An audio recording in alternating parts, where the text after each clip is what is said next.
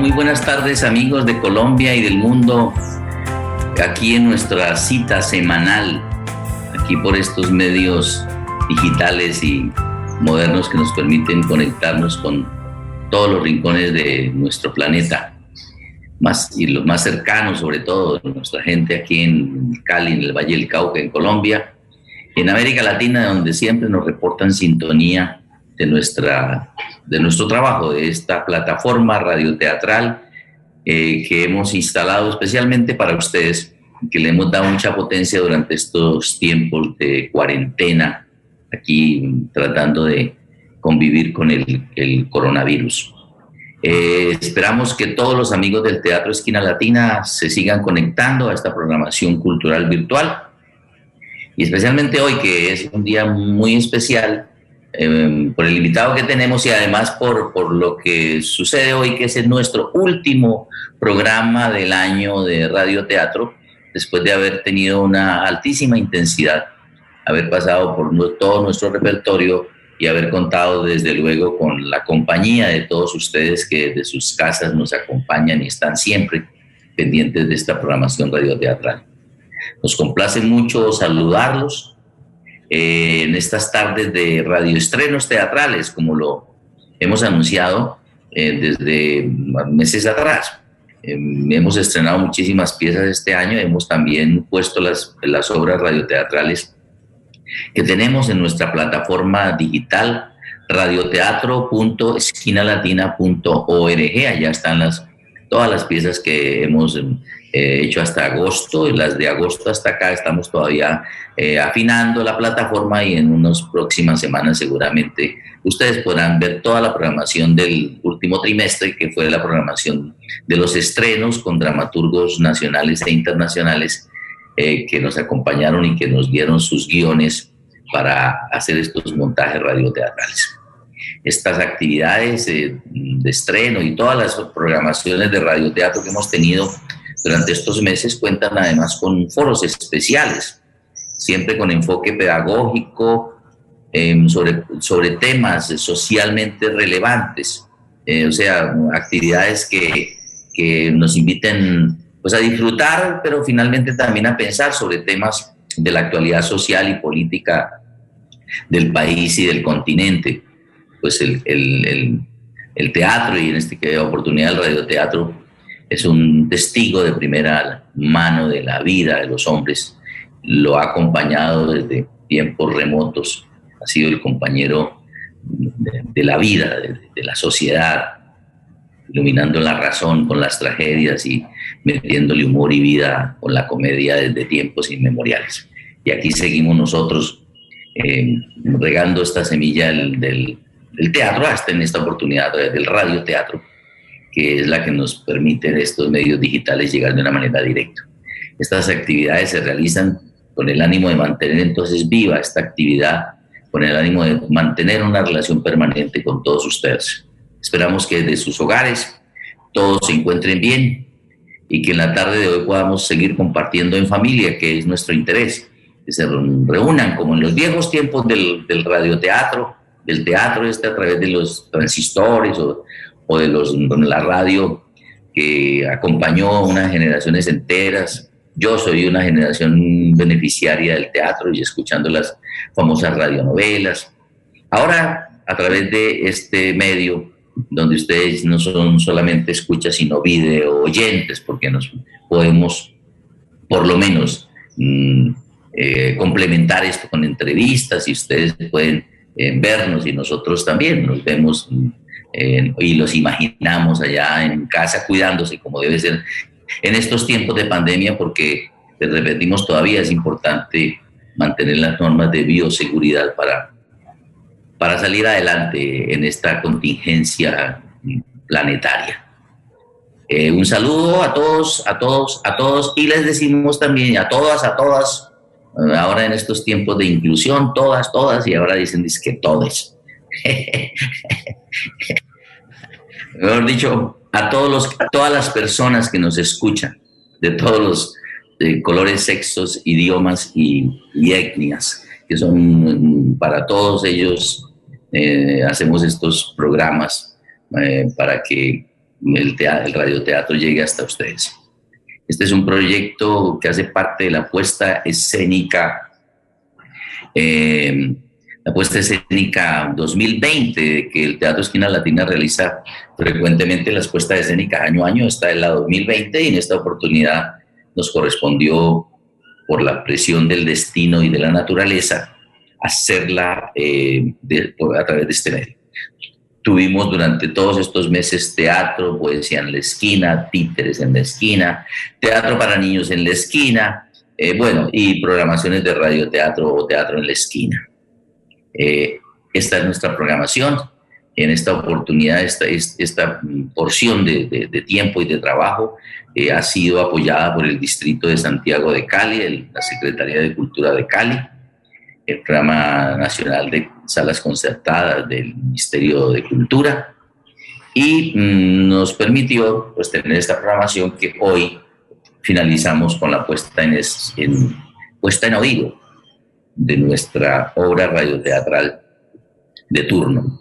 La misma que habíamos empezado la semana anterior, eh, demasiada naftalina, Ustedes recuerdan, la semana pasada presentamos demasiada naftalina y tuvimos una invitada y el, al dramaturgo y a una invitada muy especial, que era una mujer de teatro ligada a, a, estas, a este famoso movimiento de las abuelas de la Plaza de Mayo.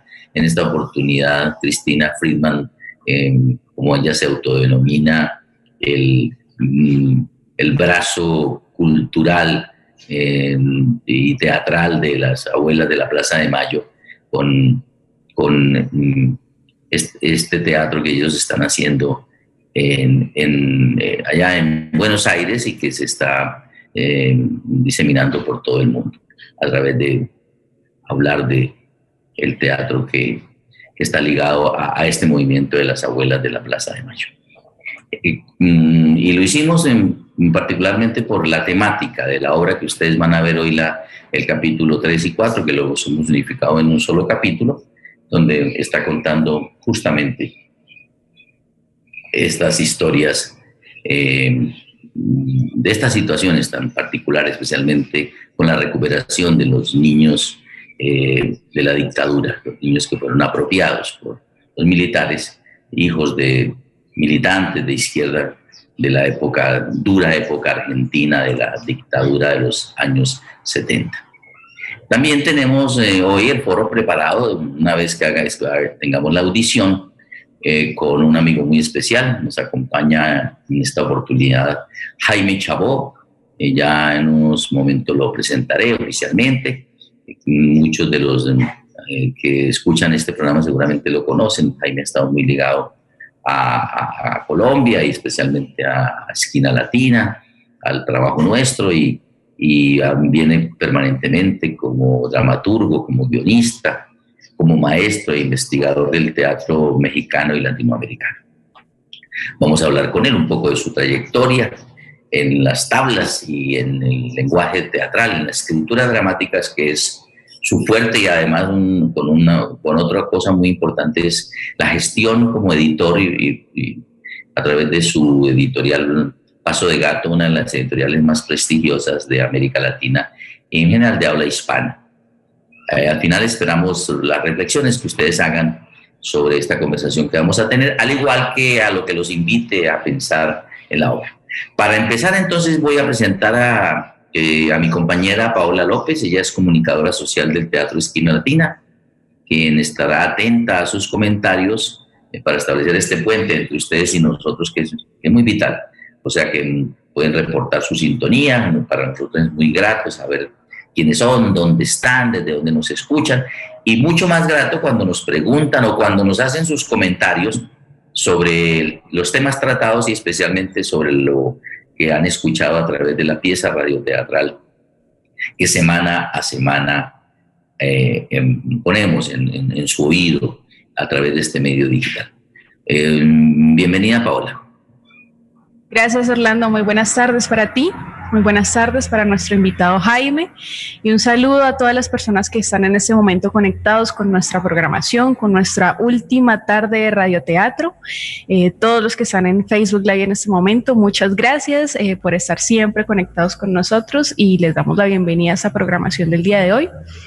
Saludamos de manera muy especial a nuestros 13 grupos teatrales, juveniles y comunitarios de la zona oriente y ladera de Cali, ubicados en las comunas 1, 13, 14, 15, 18 y 20 eh, a los que están en, los municipios aledaños, en el Valle del Cauca, en Candelaria, en Florida, especialmente en el corregimiento de Tarragona y en Pradera, y los que se encuentran en el norte del Cauca, en los municipios de Corinto, Miranda, Puerto Tejada y Buenos Aires, a todos ellos, a nuestros grupos teatrales y a sus comunidades que siempre están en contacto con nosotros, los saludamos.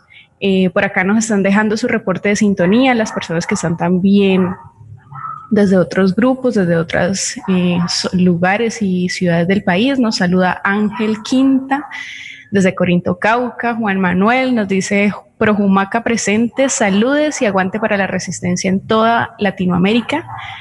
Eh, Jorge Eduardo Garcés Hansen nos da un saludo desde Potrerito, Valle. Alfredo Valderramas Vivas también está conectado a la espera de la segunda parte de esta historia. Daniel Alejandro Ceballos Alarca nos dice saludos desde la comunita, comuna lúdica de pensamiento latinoamericana desde Brasil. Nos saluda. María Isabel Perea Ponce, buenas tardes en familia, lista para disfrutar de radioteatro. Saludos especiales a nuestro invitado Jaime Chabot. Eh, Steven Palacios también está presente. Nos dice, me gustan todas las historias de radioteatro que nos han mostrado. Gladys Franco también nos dice, aquí en la cita con mi esquina latina, ¿qué voy a hacer ahora si tengo planillado el viernes a las 5 de la tarde? Nos dice Gladys. Bueno, Gladys, vamos a tener a continuar con programación. El domingo tenemos programación y también nos puedes escuchar a través de nuestra página eh, de Radio Esquina. Ahorita te dejamos el enlace por aquí. Y también nos dejo un saludo muy especial Pedro Gundesen. Dice gran abrazo a Jaime, Orlando y a toda Esquina Latina. Pedro, nuestro amigo. Saludos Gladys, como siempre, amiga del alma. Y Pedro allá desde Buenos Aires. Hoy mm, terminamos con tu obra, Pedro.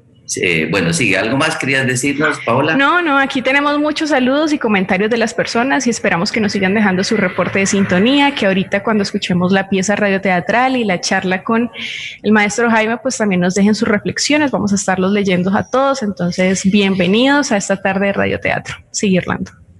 Bueno, gracias, Paola. Bueno, queridos eh, videoescuchas, eh, el, el personaje de hoy es un amigo aquí de la casa es Jaime Chabó.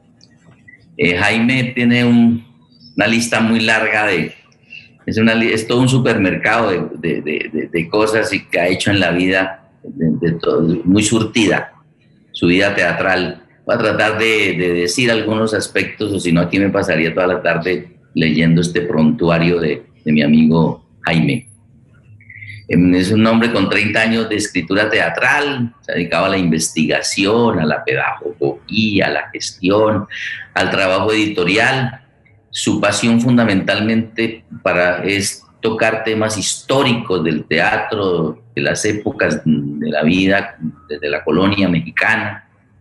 Em, sus obras han sido eh, ampliamente difundidas, montadas en México y en el resto del mundo. Sus obras escritas han sido traducidas y estrenadas y publicadas en Alemania, en República Checa, en Bulgaria, en Francia, en Egipto, en Argentina, en Chile, desde luego aquí en Colombia en más de una oportunidad, para, bueno, en el resto de América Latina, Paraguay, Ecuador, Costa Rica y otros países de Europa. Su producción ha sido, es muy apreciada en, en, todos los lugares donde el arte dramático eh, respira y, da vida a los pueblos.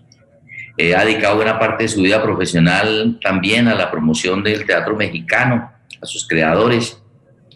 Tiene un trabajo muy, muy importante, amén los premios que ha recibido, Premio Nacional de Dramaturgia, Fernando Calderón del Gobierno de Jalisco, eh, Premio Nacional de Dramaturgia Juan Luis de Alarcón. Bueno, eh, pero una de las cosas que, con que ha hecho con más tesón y que ha servido mucho también al movimiento teatral de América Latina es eh, su trabajo como editor y, gestor cultural eh, desde la publicación y edición de obras teatrales sobre todos los temas, tanto de las obras propiamente dichas como la teoría teatral tan importante desde su editorial Paso de Gato, que es una editorial, una editorial mm, de primera línea y quizás de las, mm, yo diría que en los últimos tiempos quizás la mejor ranqueada en, el panorama latinoamericano, como una revista que mm, por su producción y por la calidad del material editado,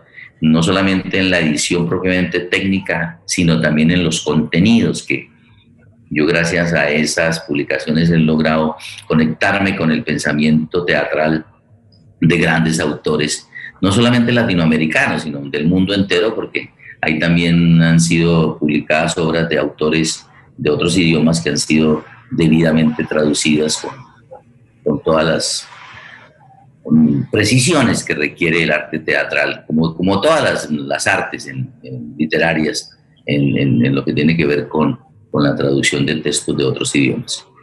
Bueno, Jaime, eh, eh, me encanta, me alegra eh, tenerte aquí hoy con nosotros y más en este día que es el día de nuestro cierre de nuestra programación. un saludo para, para, aquí, para tus amigos de Colombia y, y, los que nos escuchan y, y nos, nos oyen y nos ven, como se dice. Mi amada Colombia, pues muy, muy honrado de, de estar en este cierre. Eh, queda pendiente por razones que no vienen al caso este, la, este, el radioteatro que yo había escrito se este, quedó en el tintero este, por mi culpa, no, no vayan a pensar mal. Este, y bueno, pues ya lo, lo veremos el próximo año, espero. Y eh, pues un saludo a, a toda la gente linda de Colombia, este, de hecho, la pandemia me agarró a mí en Cuba. Y yo regresaba de Cuba, dejaba, estaba dos días en casa, cambiaba de maleta, me iba para Panamá y luego para Pasto, para Cali, para Bogotá, al Festival Alternativo de Teatro. Así que eh, me han privado del gusto y del, del sabor caleño. Me deben, por supuesto, unos pan de bonos, un juguito de lulo, de borojó, en fin. Y pues eh, vamos a escuchar eh, esta, esta última parte del radioteatro de Pedro Gundensen, que le mando un, cariñoso abrazo. Realmente creo que Orlando ya les habrá contado ampliamente. Eh, hicimos un taller en, de radioteatro en ahí en las montañas del Valle del Cauca, en Cuyay, este, eh, con nuestro amigo, ay, se me acaba de ir el nombre, Dios mío, me va a pegar, este, ayúdame. ¿Eh? No, nuestro maestro, en el curso. No le digo, ya me hace quedar mal, ¿verdad? Acá tengo sus libros, déjenme lo busco. Bueno, este, tuvimos un curso estupendo con, un maestro argentino que ahora Orlando, después de haberme visto eh, despeñarme en el precipicio, este, me sacó. me, me, asustaste tanto que a mí me olvidó también. Entonces, bueno. Eh, ya es que son dos años, Jaime, es que ya no estuvimos, Claro, estuvimos con eh, Santiago Loza. Ah, mire, para que, eh, como ven, estamos, estamos jugando, estamos jugando carreritas. Estamos nuestro amigo Santiago, muy, muy, allá siempre, siempre Santiago está en, sintonía con nosotros, seguramente, con después de, él es mm, de alguna manera culpable de todos estos programas. Un saludo, Santiago, si nos estás escuchando. Abrazo, Santiago. Y como ves, ya estamos. en, el lugar del mundo en que te encuentres. Estamos jugando carreritas Orlando y yo para ver quién llega primero al geriátrico, pero bueno, este, pues es un placer acompañarlos, es un placer que charlemos más tarde de, dramaturgia, de la editorial Paso de Gato, el radioteatro, en fin. Así que usted disponga, Orlando. Bueno, Jaime, Eh, cuéntame, veo que el set que tienes, en, ya estás en este momento, ¿dónde te encuentras hoy? En una finca en Morelos, en, el, en, la provincia de Morelos. Eh, estamos a 10 kilómetros del cuartel general de Emiliano Zapata, donde pasó seis de los nueve años de la, de la Revolución del Sur, es decir, en la época de la Revolución Mexicana.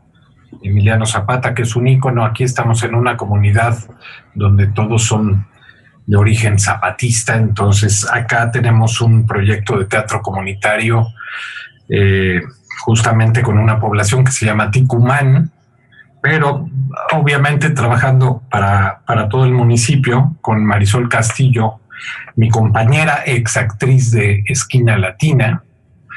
Este, por eso el parentesco forzado con Orlando Cajamarca, este, que es mi suegro putativo, de alguna manera, porque fue el maestro este, que, que formó a Marisol y ahora estamos nosotros, de alguna manera, siguiendo un poco los pasos de esquina latina. Siempre lo digo, siempre lo menciono en entrevistas y demás, que son un modelo a seguir, así que estamos acá justamente retirados de, la, eh, de la Ciudad de México durante esta pandemia. Vamos a, la ciudad, al gran monstruo, solo para lo estrictamente necesario. Eh, pero acá eh, seguimos con el trabajo comunitario. Acá ya se levantó a semáforo amarillo, entonces hemos comenzado a a regresar al trabajo comunitario, que es muy satisfactorio, sin dejar de tener planes en, en lo profesional con nuestro, nuestra agrupación que se llama Mulato Teatro. Bueno, Jaime. Bueno, esto es una bodega, esto es una bodega que se que era, iba a ser mi biblioteca y fue invadida por unas producciones que nos tuvimos que traer a la carrera de, de México porque se dejaba la bodega justamente de la editorial Paso de Gato, entonces hubo que huir, por eso ese, ese lindo desorden típico de las covachas eh, de teatro. Bueno, Jaime, seguramente vamos a hablar de todos estos temas, de tu, de tu trabajo allá en Morelos y sobre estampas zapatistas, sobre el trabajo comunitario que estás emprendiendo, sobre el, bueno, el trabajo comunitario en general el, teatro comunitario que se hace en México, que dicho sea de paso es uno de los pioneros del teatro comunitario de una forma particular que podemos precisar eh, de alguna manera en nuestra conversación, no si no lo vamos también a conversar en nuestra charla que tendremos la semana entrante, donde vamos a hablar de teatro comunitario en unas mm, charlas magistrales que Jaime, eh, como siempre, donde llega prende el ventilador y comienza a, mandar aire teatral para todas partes. Y ahora se montó en el, en, el, en el potro de, de, convocarnos a muchos de nosotros, hombres y mujeres del teatro latinoamericano, y yo he tenido el placer de ser convocado para la, próxima semana. Luego hablaremos un poco de esa actividad que está realizando ahora en la gestión cultural allá en el estado de Morelos. Gracias, eh, Jaime, nuevamente por estar con nosotros esta tarde. Y vamos a pasar entonces a, lo que vinimos, como decimos acá en Colombia, a lo que vinimos. Esta tarde vamos a realizar en el marco de nuestras montajes teatrales, como les decía, esta es la última obra de estreno eh, de un proyecto que hicimos eh, desde Esquina Latina, una, la última convocatoria a dramaturgos latinoamericanos un proyecto que fue financiado parcialmente por Iberescena, en el que convocamos aquí a la ciudad de Cali, en las montañas, las bellas montañas de, que circundan nuestro Valle del Cauca, e hicimos un taller de escritura teatral y yo mm, tuve el atrevimiento de presionar un poco a mis compañeros, colegas dramaturgos para que enfocáramos la actividad hacia el radioteatro y ellos me cogieron la caña, como decimos acá, o tomaron la posta y, decidieron escribir una serie de guiones radioteatrales que iban a quedar ahí en reposo para irlos montando. Por fortuna y por desgracia, por fortuna, porque lo, mm, llegó la pandemia y estos textos estaban ahí, por desgracia, pues porque la pandemia siempre nos ha generado tropiezos.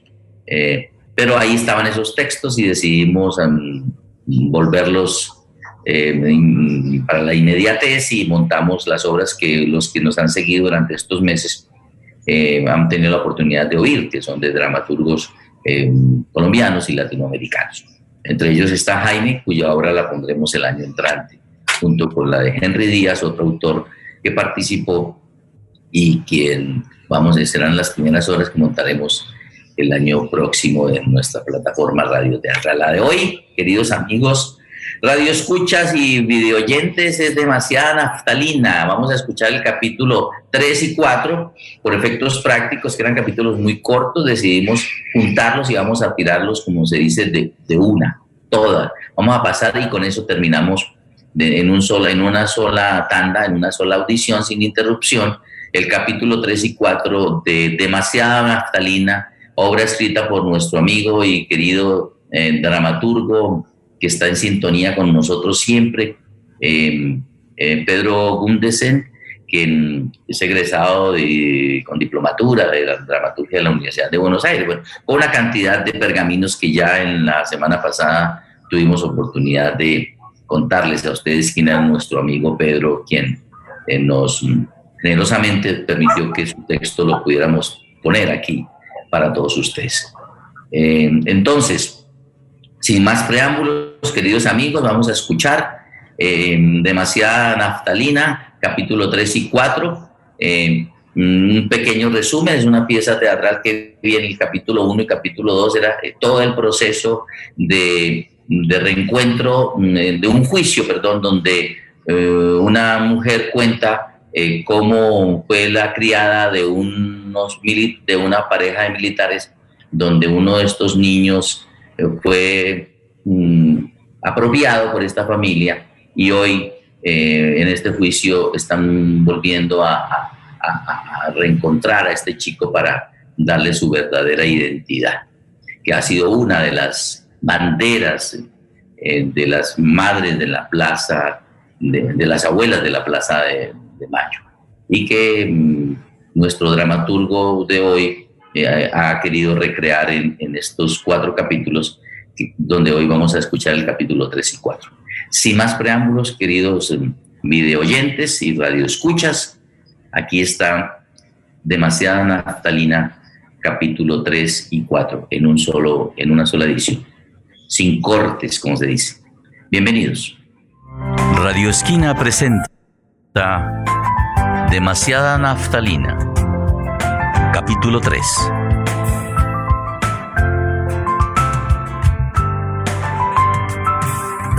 En el capítulo anterior, escuchábamos cómo Pablo planificaba huir del lugar para no continuar oyendo la terrible verdad, mientras Gloria dudaba entre proseguir su relato o dejar al descubierto todo su pasado.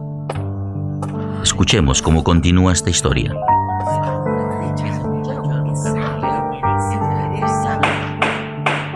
Continúa el juicio. Pablo tiene decidido irse. No soporta más estar allí. Gloria, aturdida, escucha las razones del juez. Gloria. Un padre apropiador miente todos los días a su hijo. Por más dolor que la verdad nos cause, no se puede desandar la historia. Usted tiene sobrinos, Gloria. Piense en ellos. Piense en Pablo. Pablo está a punto de levantar la vista para enfocar la salida. Si algo o alguien se cruza para impedirlo, lo va a patear. Antes de hacerlo, y como cada vez que tiene que tomar coraje, tararea. De algo me acuerdo. Sí, me acuerdo de un cuadro en el living que decía, Bendita la nación que obedece a Dios. Escucha la obra completa en radioteatro.esquinalatina.org en las principales plataformas de podcast o aquí en Spotify. Bueno, queridos amigos, este ha sido nuestro programa de hoy. Eh, con este, como les decía hace un momento, finalizamos nuestra temporada de estrenos radioteatrales eh, de las obras que pusimos en repertorio, que fueron a partir de guiones escritos por eh, nuestros amigos dramaturgos latinoamericanos que participaron de este proceso. Bueno, Jaime, cuéntanos eh, cómo, cómo, qué, apreciación tiene tú y cómo ha sido tu, tu vida frente al radioteatro. ¿Qué, ¿Qué, experiencias tienes con el radioteatro en México? Bueno, el radioteatro en México tuvo una tradición inmensa. Los grandes actores de teatro de pronto invadían las ondas gercianas y este, pues ustedes tenían a, muchas estrellas del, no solo del teatro, del cine de la época de oro del cine mexicano, este, ustedes los colombianos conocen bien, desde Cantinflas, Tintán, este, Pedro Infante, Jorge Negrete. Ustedes lo conocen, eso lo conocen muy bien porque eh, que yo sepa, después de México, el país con más mariachis en el mundo, pues es Colombia. Entonces, eh, eh, tuvo una larga tradición y luego fue muriendo de a poco y se ha ido como reviviendo. Ahora hubo un concurso de la Universidad Nacional, este, que tiene su radiodifusora Radio UNAM. Ha habido como, como, como algunos eh, esfuerzos aislados de revivir el, el radioteatro o incluso la ficción radiofónica, sea radionovela, en fin este, algunas cosas de terror por ahí hubo. Y, bueno, la verdad es que mi primer acercamiento fue justamente en el taller de Santiago Loza, en donde Orlando eh, nos torció el brazo para, para que enfocáramos, porque eh, el, maestro Santiago Loza, mi querido Santiago, este, pues no necesariamente iba a dar un taller de radioteatro. Sin embargo, Orlando nos puso en sintonía. Tampoco es que hubiese ninguna oposición, nos pusimos blanditos y, colaboradores y entramos con entusiasmo y de los eh, cuántos fuimos Orlando diez. Diez participantes de Argentina México México Colombia Francia en el caso de, de esta Amaranta Osorio este, eh, y de Bogotá y de Cali y de Medellín, pues todos nos sintonizamos para, para, ejercitar. Y a mí me pareció eh, un, un medio chéverísimo. Es un medio que te permite hacer cosas que en el teatro o cuestan mucho más dinero, ¿no? O, se vuelven complicadas de, de, realizar. En el teatro cabe todo, en el teatro se puede todo, en el teatro cabe el mar, cabe este, una guerra, este, no, no, no es un, medio que trabaja con convenciones en donde el, espectador entra en aceptación de, las convenciones sin hacerse muchas preguntas y eso es fantástico en el teatro que si esas mismas convenciones las llevásemos al cine dirían esos ya no les creí están locos en fin y pasar a radio pues te amplifica la posibilidad eh, con las convenciones radiofónicas de realizar un montón de cosas que serían este, difíciles, insisto, en, el propio teatro, ¿no? Entonces eso fue muy chévere, además de, estar encerrados 10 días en, las montañas este, del, Valle del Cauca, que es una delicia, ¿no? Para para muchos era una experiencia increíble la vegetación y demás, entonces era un ámbito ideal, que además para mí el, ámbito ideal para un taller de esas, de esas dimensiones, pues es el encierro, es decir, separarte de tu cotidianidad para poder aprovechar mucho más. Miren, ahí tengo efectos de sonido este, de mi jauría, ¿no? Este, eh, eh, y me parece que es el ámbito ideal. Lo hemos practicado Orlando y yo en distintos momentos, en distintos países, de eh, ir a encuentros donde pues de eso se trata, de, intercambiar saberes y de escribir. ¿no? Que a veces, a veces uno en su cotidianidad, uy, cómo cuesta sentarse a, posar los dedos en las teclas y, arrancarse con algún proyecto o cerrar alguno, ¿no? Y, esos talleres son fantásticos para, para eso, para concretar una obra entre profesionales, pues es mucho más fácil. Y pues eso es lo que te diría Orlando. Bueno, eh, vamos a ir conversando con Jaime, que tenemos mucho de qué hablar, pero antes quiero decirles que este capítulo de hoy mm, contó con la participación de Victoria Giraldo, y Harold Rendón. Eh, también eh, eh, la dramaturgia, ah, y Gustavo Silva, perdón.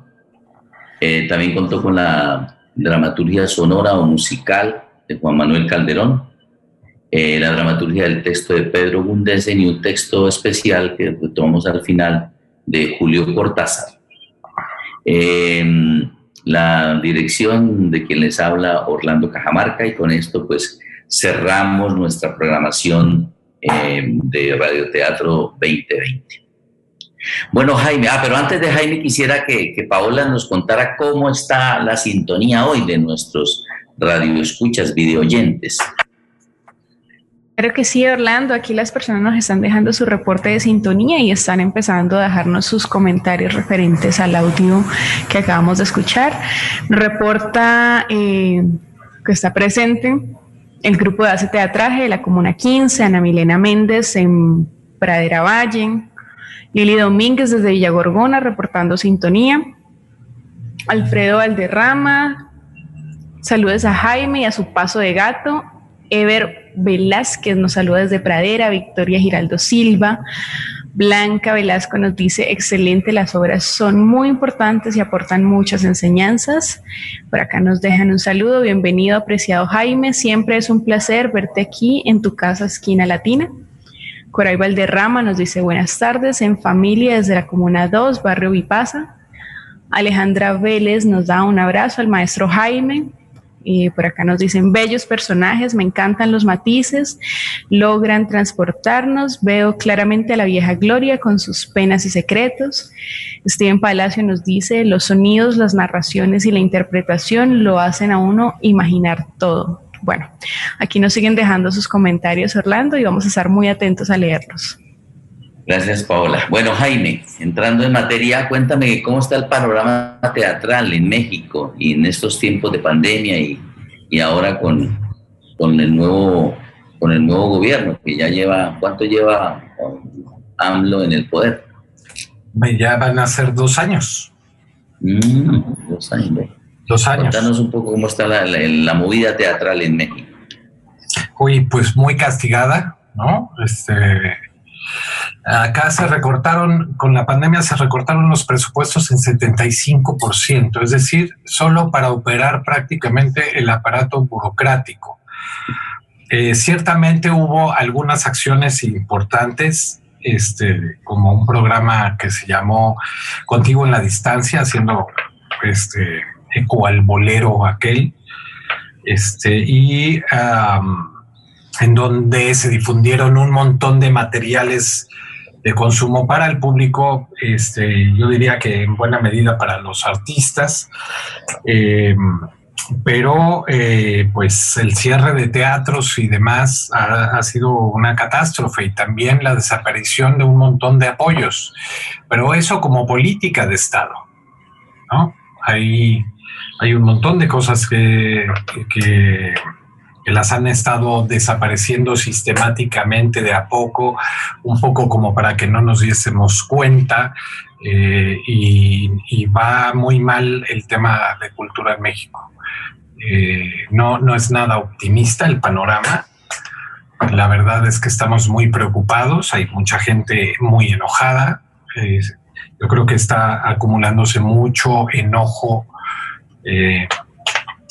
respecto al, gobierno y a las políticas actuales. yo te diría, antes de la pandemia ya íbamos muy mal.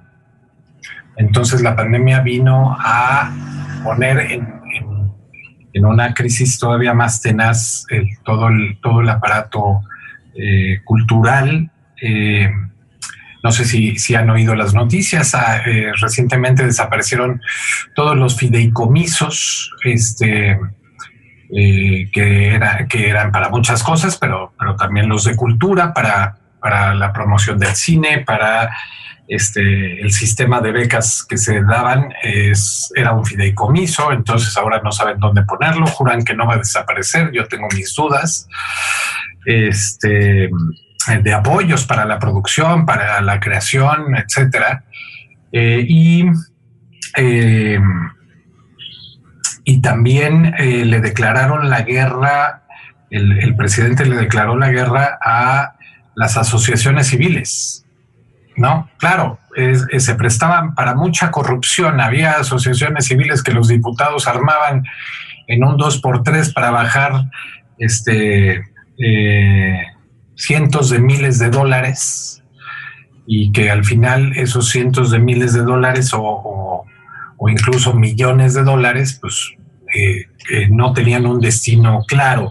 Lo cierto es que em, que muchas veces esos recursos, este, cuando era para, para asociaciones civiles legítimas de cultura, pues nunca rebasaba de, eh, de 500 mil eh, dólares, bueno, ya era muchísimo, este, si, si eran beneficiados con un apoyo así, pero en general eran apoyos de 50 mil dólares, etcétera, para proyectos específicos y ahí sí le auditaban a uno eh, hasta las amígdalas, ¿no? Eh, es decir, en, los, los proyectos de las asociaciones civiles con sumas muy, muy grandes, ahí es donde eh, generalmente se encontraba la opacidad de, en el ejercicio de los recursos. Entonces, fíjate nada más la, tragedia que a toda la gente de la cultura durante tres décadas nos obligaron para poder recibir dineros del Estado para montar una escuela de teatro, para eh, hacer un teatro independiente, etcétera, eh, nos obligaron a convertirnos en asociaciones civiles.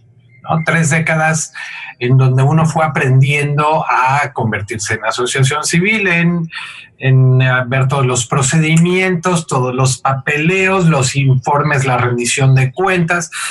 Y de la noche a la mañana, pues ahora las asociaciones civiles, todos éramos ladrones y todos este, eh, debíamos desaparecer. Entonces ha sido un tránsito muy duro.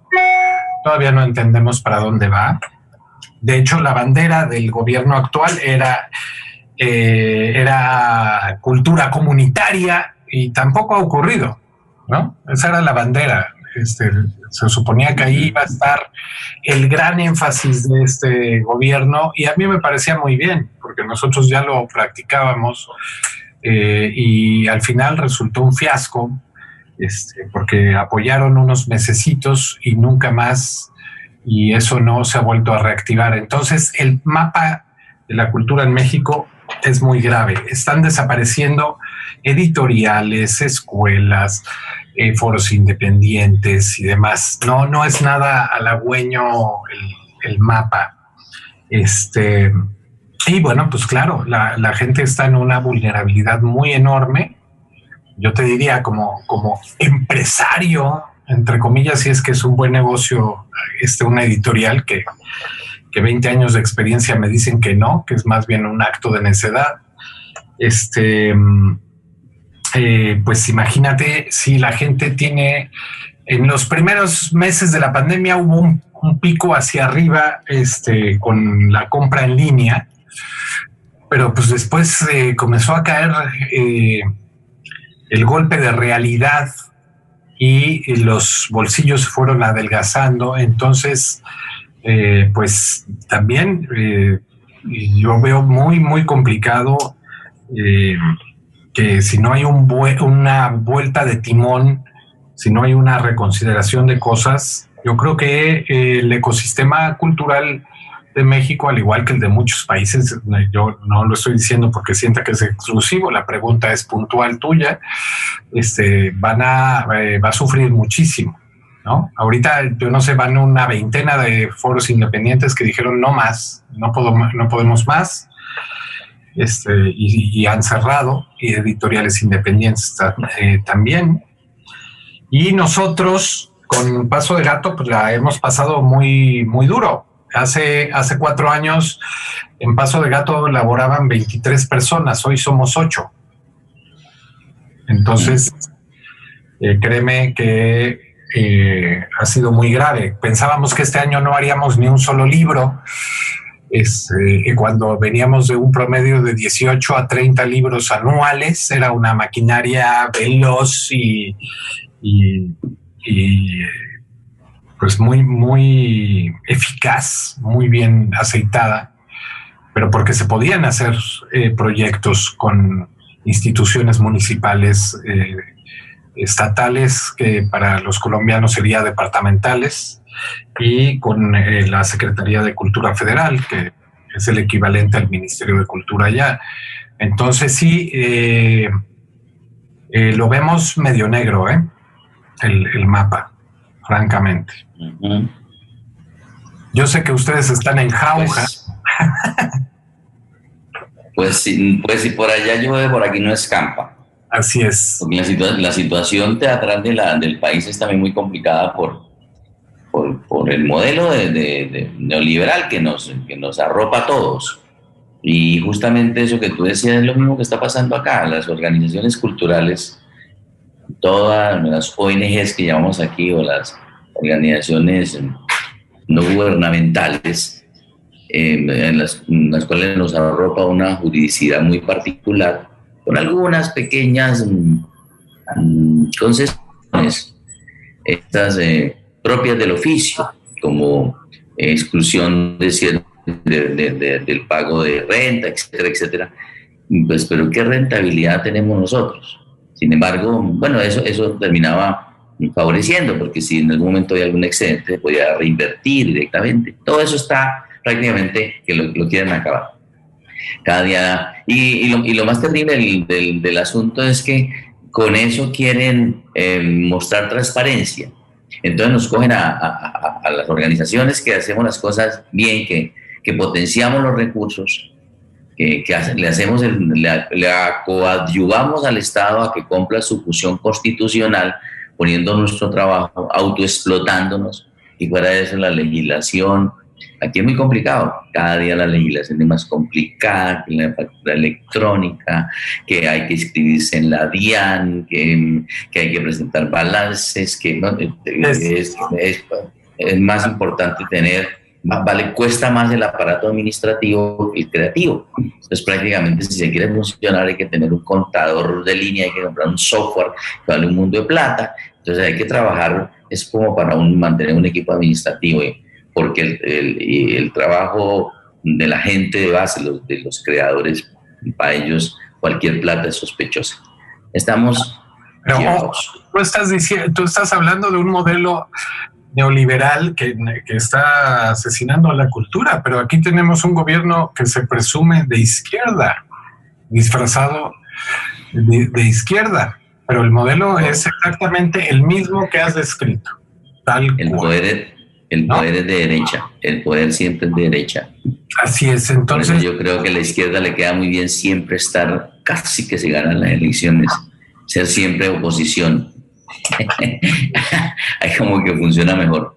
Pero bueno, esos ya son eh, argumentos políticos que podrían ser muy debatibles, pero el asunto es que aquí estamos. Eh, no, no, no hay por dónde sacar la cabeza. Jaime, eh, em, hay otra, me, me, hablas un poquitico de, esa, de ese enfoque que quería este gobierno, que a mí también me llamó mucho la atención, y que pensé que iba a ser una buena beta, porque veníamos, digamos, mm, en América Latina, surgieron cierta, hubo un momento, yo lo viví, lo experimenté muy positivo, una movida, una movida eh, progresista, Lula, Chávez, Argentina, los Kirchner, la tibieza del, social, del socialismo, tibieza casi tirando a frío, socialismo chileno, eh, Correa y eh, en, Uruguay, en Pepe Mujica, había una movidita que comenzaba, comenzamos a respirar un aire de latinoamericanidad que yo nunca lo había visto. Comenzamos a transitar en encuentros con Argentina, con Bolivia, con todo, hubo una movida y se comenzó a gestar una movida teatral y cultural con la cultura viva comunitaria, el teatro comunitario, y comenzamos a respirar un aire de latinoamericanidad muy, muy, muy, importante. Claro, ustedes ya saben, se dedicaron a, irlo eliminando y eso lentamente eh, utilizando las nuevas formas, las tácticas de tumbar gobierno a través de los jueces, a través de la Y bueno, cierto el caso es que esto quedó desdibujado completamente y la situación quedó. cuando llegó el gobierno de México pensaba, pensé que eh, una de las cosas que se comenzó a hablar allá, hacia el polo norte, hacia el norte, era la idea de la cultura viva comunitaria. Y la cultura viva comunitaria como una gran sombrilla de alternativas de base esa cultura que, que nace de abajo hacia arriba, como, como, todo lo que tiene vida, todo lo que tiene vida es así, nace, incrusta sus raíces en la tierra, se amarra y, echa para arriba. Eh, la cultura es un ejemplo. Pero, es un ejemplo. Pero fue discurso y demagogia. ¿no? Este, los, eh, sí, quería preguntarte eso justamente. En la campaña, En la campaña este, cuando hablaban de escasamente de cultura, este, parecía que iban a pasar con aviones jet eh, soltando esporas de arte y cultura y que iban a salir solitas. Casi literalmente lo dijeron. Y tú y yo sabemos que eso se tiene que cultivar, que tiene que ir de la mano de profesionales, este, que ciertamente puede haber manifestaciones que surgen solas, ¿no? De hecho, hay ejemplos. Aquí a, 35 kilómetros eh, tenemos un pueblo que se llama Temimilcingo, que nos enteramos que había que hacían un auto mariano el, 12 de diciembre. Lo fuimos a ver. Es en náhuatl, en lengua náhuatl y en español. Son versos barrocos. Eh, los pobladores han rastreado, rastreado sus orígenes a principios del siglo XIX, pero ahí hubo un convento franciscano y hubo un teatro franciscano desde el siglo XVI. Entonces uno dice, claro, esto seguramente puede hacer uno la hipótesis, tendríamos que probarlo, claro, de este, esa herencia del teatro eh, de evangelización eh, que en México, bueno, en, el 2031 vamos a cumplir 500 años de tradición teatral eh, desde el punto de vista occidental, porque antes había representaciones para teatrales prehispánicas este, que también están eh, asentadas por los cronistas y demás. Entonces hay, hay cosas que surgen de los pueblos, por supuesto. ¿no? La pasión de Cristo es muy, muy este, extendida. La, más famosa es la que se hace en Iztapalapa, Ciudad de México, que reúne a más de 3 millones de personas cada año, espectadores. Eh, pero en muchísimos pueblos, aquí mismo en Ticumán, se hace la Pasión de Cristo cada, cada Semana Santa. Este, eh, o las representaciones de moros y cristianos que, que, se hunden sus orígenes en los tiempos, pero tú, tú lo sabes mejor que yo, este, tú eres ahí el papá de los pollitos, este, de uno de los proyectos, o si no es que el proyecto más importante de, de Iberoamérica en teatro comunitario, con Esquina Latina, que eso eh, se tiene que sembrar, se tiene que crear una metodología que se tiene que estar regando, no es que llegamos por orden presidencial, se instala, ya aquí tiene que haber teatro comunitario, allá música, allá danza, allá no sé qué, y ya, funcione. Pues, pues no, es, eh, eso lleva años de cultivo, años de clases, años de preparación, no para ser artistas, no necesariamente. De ahí surge alguno que dice, uy, yo quiero estudiarlo ya profesionalmente, pero el chiste es hacer mejores personas, el chiste es el empleo del tiempo libre, en fin. Entonces, eh, el gobierno federal partió de cero conocimiento al respecto. No hicieron un mapeo de la República Mexicana, no se hizo un trabajo este, realmente de tomarle el pulso a las comunidades y sobre todo este, no se hizo una planeación para que eso pudiese funcionar. Nosotros eh, fuimos uno de los pocos proyectos que le funcionó a gobierno federal porque ya estábamos en el campo, este, hacía eh, un año antes de que comenzara este gobierno, es decir, llevamos tres años picando piedra en comunidad. Y de hecho fue la comunidad la que nos tomó por asalto. Sabían que habíamos dos profesionales del teatro, Marisol Castillo y yo, que teníamos casa aquí en este pueblo, en Ticumán. Y, este, y fue la comunidad la que se acercó y nos comenzó a pedir clases primero. Y luego, este, pues claro, la cosa, la resultante obvia, pues montaje. Entonces, eh, al, principio, eh, la oficina que lleva cultura comunitaria, que es la que no planeó nada, la que no hizo mapeo, la que no, no ha hecho una sistematización de cómo proceder, etcétera, incluso ni siquiera protocolos de seguridad, porque se mandaba a gentes de la capital, se mandaba a distintos estados, órale, hagan un grupo comunitario Gastando billetes de avión, tal, tal, tal, en vez de focalizarse en las provincias y buscar a gente idónea que pudiese encabezar esos esfuerzos ya en terreno. Este, y y claro, eso duró este, tres meses con una extensión ridícula de, otros dos meses. Este, ¿Y qué pasó? Los únicos resultados fueron los de Mulato Teatro, pero no porque seamos unos bacanes geniales y demás, simplemente llevábamos, llevábamos dos años este, ya laburando cuando por fin se dio un pequeño apoyo que se supone iba a durar dos años. Entonces eso es, mm. Eh, yo, yo te diría que el buque insignia de la cuarta transformación, el buque insignia en cultura, simplemente no ha zarpado. Se quedó varado ahí en el astillero, ¿no? En el astillero de las buenas intenciones. Pues es una lástima, Jaime, de todas maneras, porque teníamos sembradas muchas esperanzas. Yo, yo tenía mucha fe porque eh, eh, el teatro comunitario, las manifestaciones de cultura popular en general, que hoy llamamos cultura viva comunitaria, México ha sido pionero. Yo recuerdo hace muchos años, yo tuve la oportunidad de, de, de, hacer, de estar en México y en algunos países de América Latina conociendo experiencias de, de teatro comunitario de diversa índole, desde las experiencias del teatro comunitario argentino, que son muy particulares, con el teatro que llaman ellos teatro de vecinos, que instalaron la gran ciudad, y todo el desarrollo muy potente, por cierto, del teatro argentino. Las manifestaciones del teatro em, popular y comunitario también en el Perú, en, en Villa Salvador y en algunas villas allá.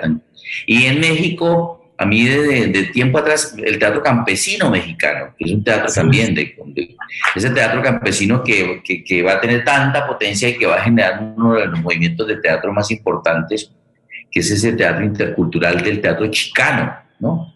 Así es. Con Valdés y todo el combo del, que es una movida teatral de una potencia muy fuerte, el teatro campesino de, de Valdés y, y, y, también el que, el que, hacía, ya murió, pero eh, María Alicia Martínez Medrano, que comenzó con el Laboratorio de Teatro Campesino e Indígena de Tabasco este, en, a finales de los años 80, este, que pervive ahora en, Yucatán.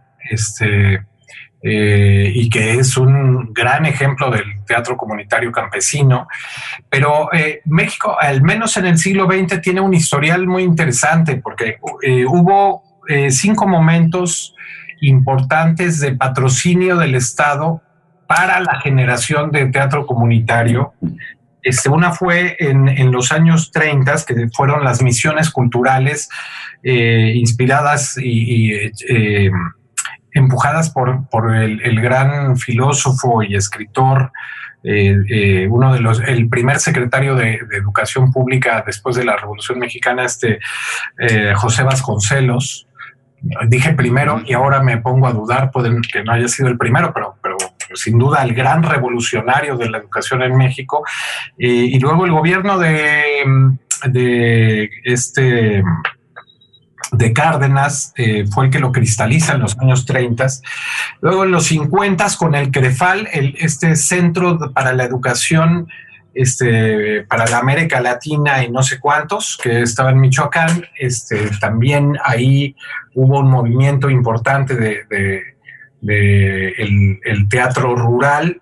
Eh, luego vendría un movimiento con el teatro con Azupo, que con Azupo era una, una cosa que era una instancia de, control eh, de precios con los campesinos para que tuvieran mejores precios y demás. Y entonces desde esa institución se, se empujó el, teatro con Azupo que se, que se conoció, luego arte escénico popular fue un movimiento posterior, eso estamos hablando de eh, finales de los 70, principios de los 80, luego vendría el laboratorio de teatro campesino, entonces sí ha habido, eh, digamos, habría que estudiar, eh, lo que hubiese estado bien que, que hiciesen es estudiarlo, yo lo historiografié, eso se publicó creo que tú escribiste en el inventario teatral de Iberoamérica en 1988, esos volúmenes que recogían eh, la historia del teatro en, Latinoamérica este, en el siglo XX. ahí, ahí yo publiqué un ensayo donde se historiografiaba esto que acabo de decir pero ni eso estaba en el conocimiento. Eh, fue, fue, ha sido un poco improvisado y por un error administrativo, al parecer han echado por la borda eh, reactivar lo de teatro comunitario y cultura viva. Y México va a, va a presidir esta instancia que lleva lo de cultura viva. ¿Cómo se llama la instancia, Orlando? Ahora lo va a eh, presidir, me acabo de enterar. De la OEI, es de la Organización de Estados Americanos. No, y México, el Congreso. México lo va a abanderar y yo digo, ¿con qué cara? El Congreso de la OEI de, cancilleres de, ministros de cultura, sí. Se hizo uno de cultura viva comunitaria, en particular que, que de Costa Rica, que ese fue, tenía el enfoque de... Sí, pero, pero realmente mm, e, es bien paradójico porque yo pensé que se iba a reactivar de una manera muy fuerte porque toda la movida del teatro campesino, toda la movida en Chiapas, en Chiapas, yo también recuerdo las experiencias de, de Chiapas, las experiencias de otra cosa urbana que se llamaba el Teatro de Vecindades. Claro. Que era eh, hecho en los barrios, en los barrios, en las colonias más populares de Ciudad de México y de, poblaciones cercanas, con movimientos muy ligados a, movidas políticas, digamos, beligerantes. Ese famoso personaje de, el pelón. llanero sol, y el llanero solitito y unos personajes emblemáticos que mm, muy entregados a la cosa pero había, había una movida, yo recuerdo la movida del teatro de vecindades, que era un teatro de, del barrio, de, los conjuntos residenciales o, de los conventillos que llaman en Buenos Aires, en, México. Vecindades, vecindades como las del Chavo del Ocho, eso sí lo van a entender allá. Sí, sí, sí, vecindades, sí, claro.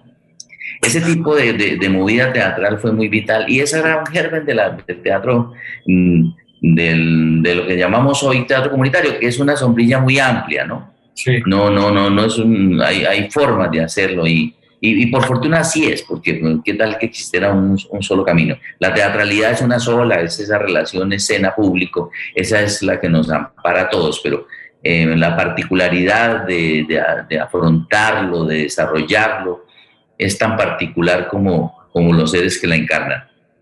Así es. Eh, bueno, mi querido Jaime, ha sido un placer de hablar contigo hoy. Creo que ya estamos ahí sin 15, tiempo suficiente para nuestros videoescuchas. Eh, gracias por acompañarnos. Eh, por favor, Paola, darnos un último reporte de, de, cómo está nuestra sintonía el día de hoy para despedir acá nuestra audición con nuestro amigo Jaime Chabú desde México. Por supuesto, Orlando. Aquí las personas nos dejaron más comentarios. Eh, nos escribe Jorge Eduardo Garcés Hansen. Por más que el crimen político busca mantener la impunidad, hay quienes resisten para que nunca nos borren la memoria histórica de los acontecimientos que ha marcado épocas dolorosas en la historia de los pueblos. Eh, también nos dicen saludos Esquina Latina, Alba Irene desde Medellín, Adriana González. Alba Irene, un saludo para ti para nuestros amigos de nuestra gente allá en la Bella Medallo. Sigue, por favor. Adriana González nos dice saludos y abrazos a este gran dramaturgo mexicano, Jaime Chabat. Ay, mi niñita linda. Gustavo Silva nos dice compartiendo una tarde de radioteatro con amigos teatrales. Coray Valderrama nos dice gracias Esquina Latina por el gran aporte cultural y artístico. Les felicitamos por todas las maravillosas obras. Arriba el telón teatro nos dice es muy triste cuando desaparecen las organizaciones culturales en los territorios. por acá nos dejan un saludo para la actriz Victoria Giraldo Silva. Mis felicitaciones en el personaje de Gloria, esta humilde pueblerina que nos detalla una vez más el silencio que oculta los vejámenes y crímenes de lesa humanidad de la dictadura argentina, no muy alejado de nuestra situación colombiana. Un cordial saludo nos reporta Reinel Ramírez Marulanda desde Teatro Viento Vivo. Y Gustavo Silva otra vez. Saludos a Jaime, qué gusto tenerlo acá como invitado. Juan Manuel nos dice gran contextualización en breves notas sobre el teatro comunitario y el panorama teatral latinoamericano, que viva México y Colombia. Kael Gómez dice, arriba el telón, haciendo presencia y que viva el teatro y todas las, las muestras de arte cultivadas con el tiempo. Bueno, Orlando, aquí nos dejan más comentarios y más saludos eh, de todas parte de toda nuestra audiencia que está conectada el día de hoy con este último capítulo de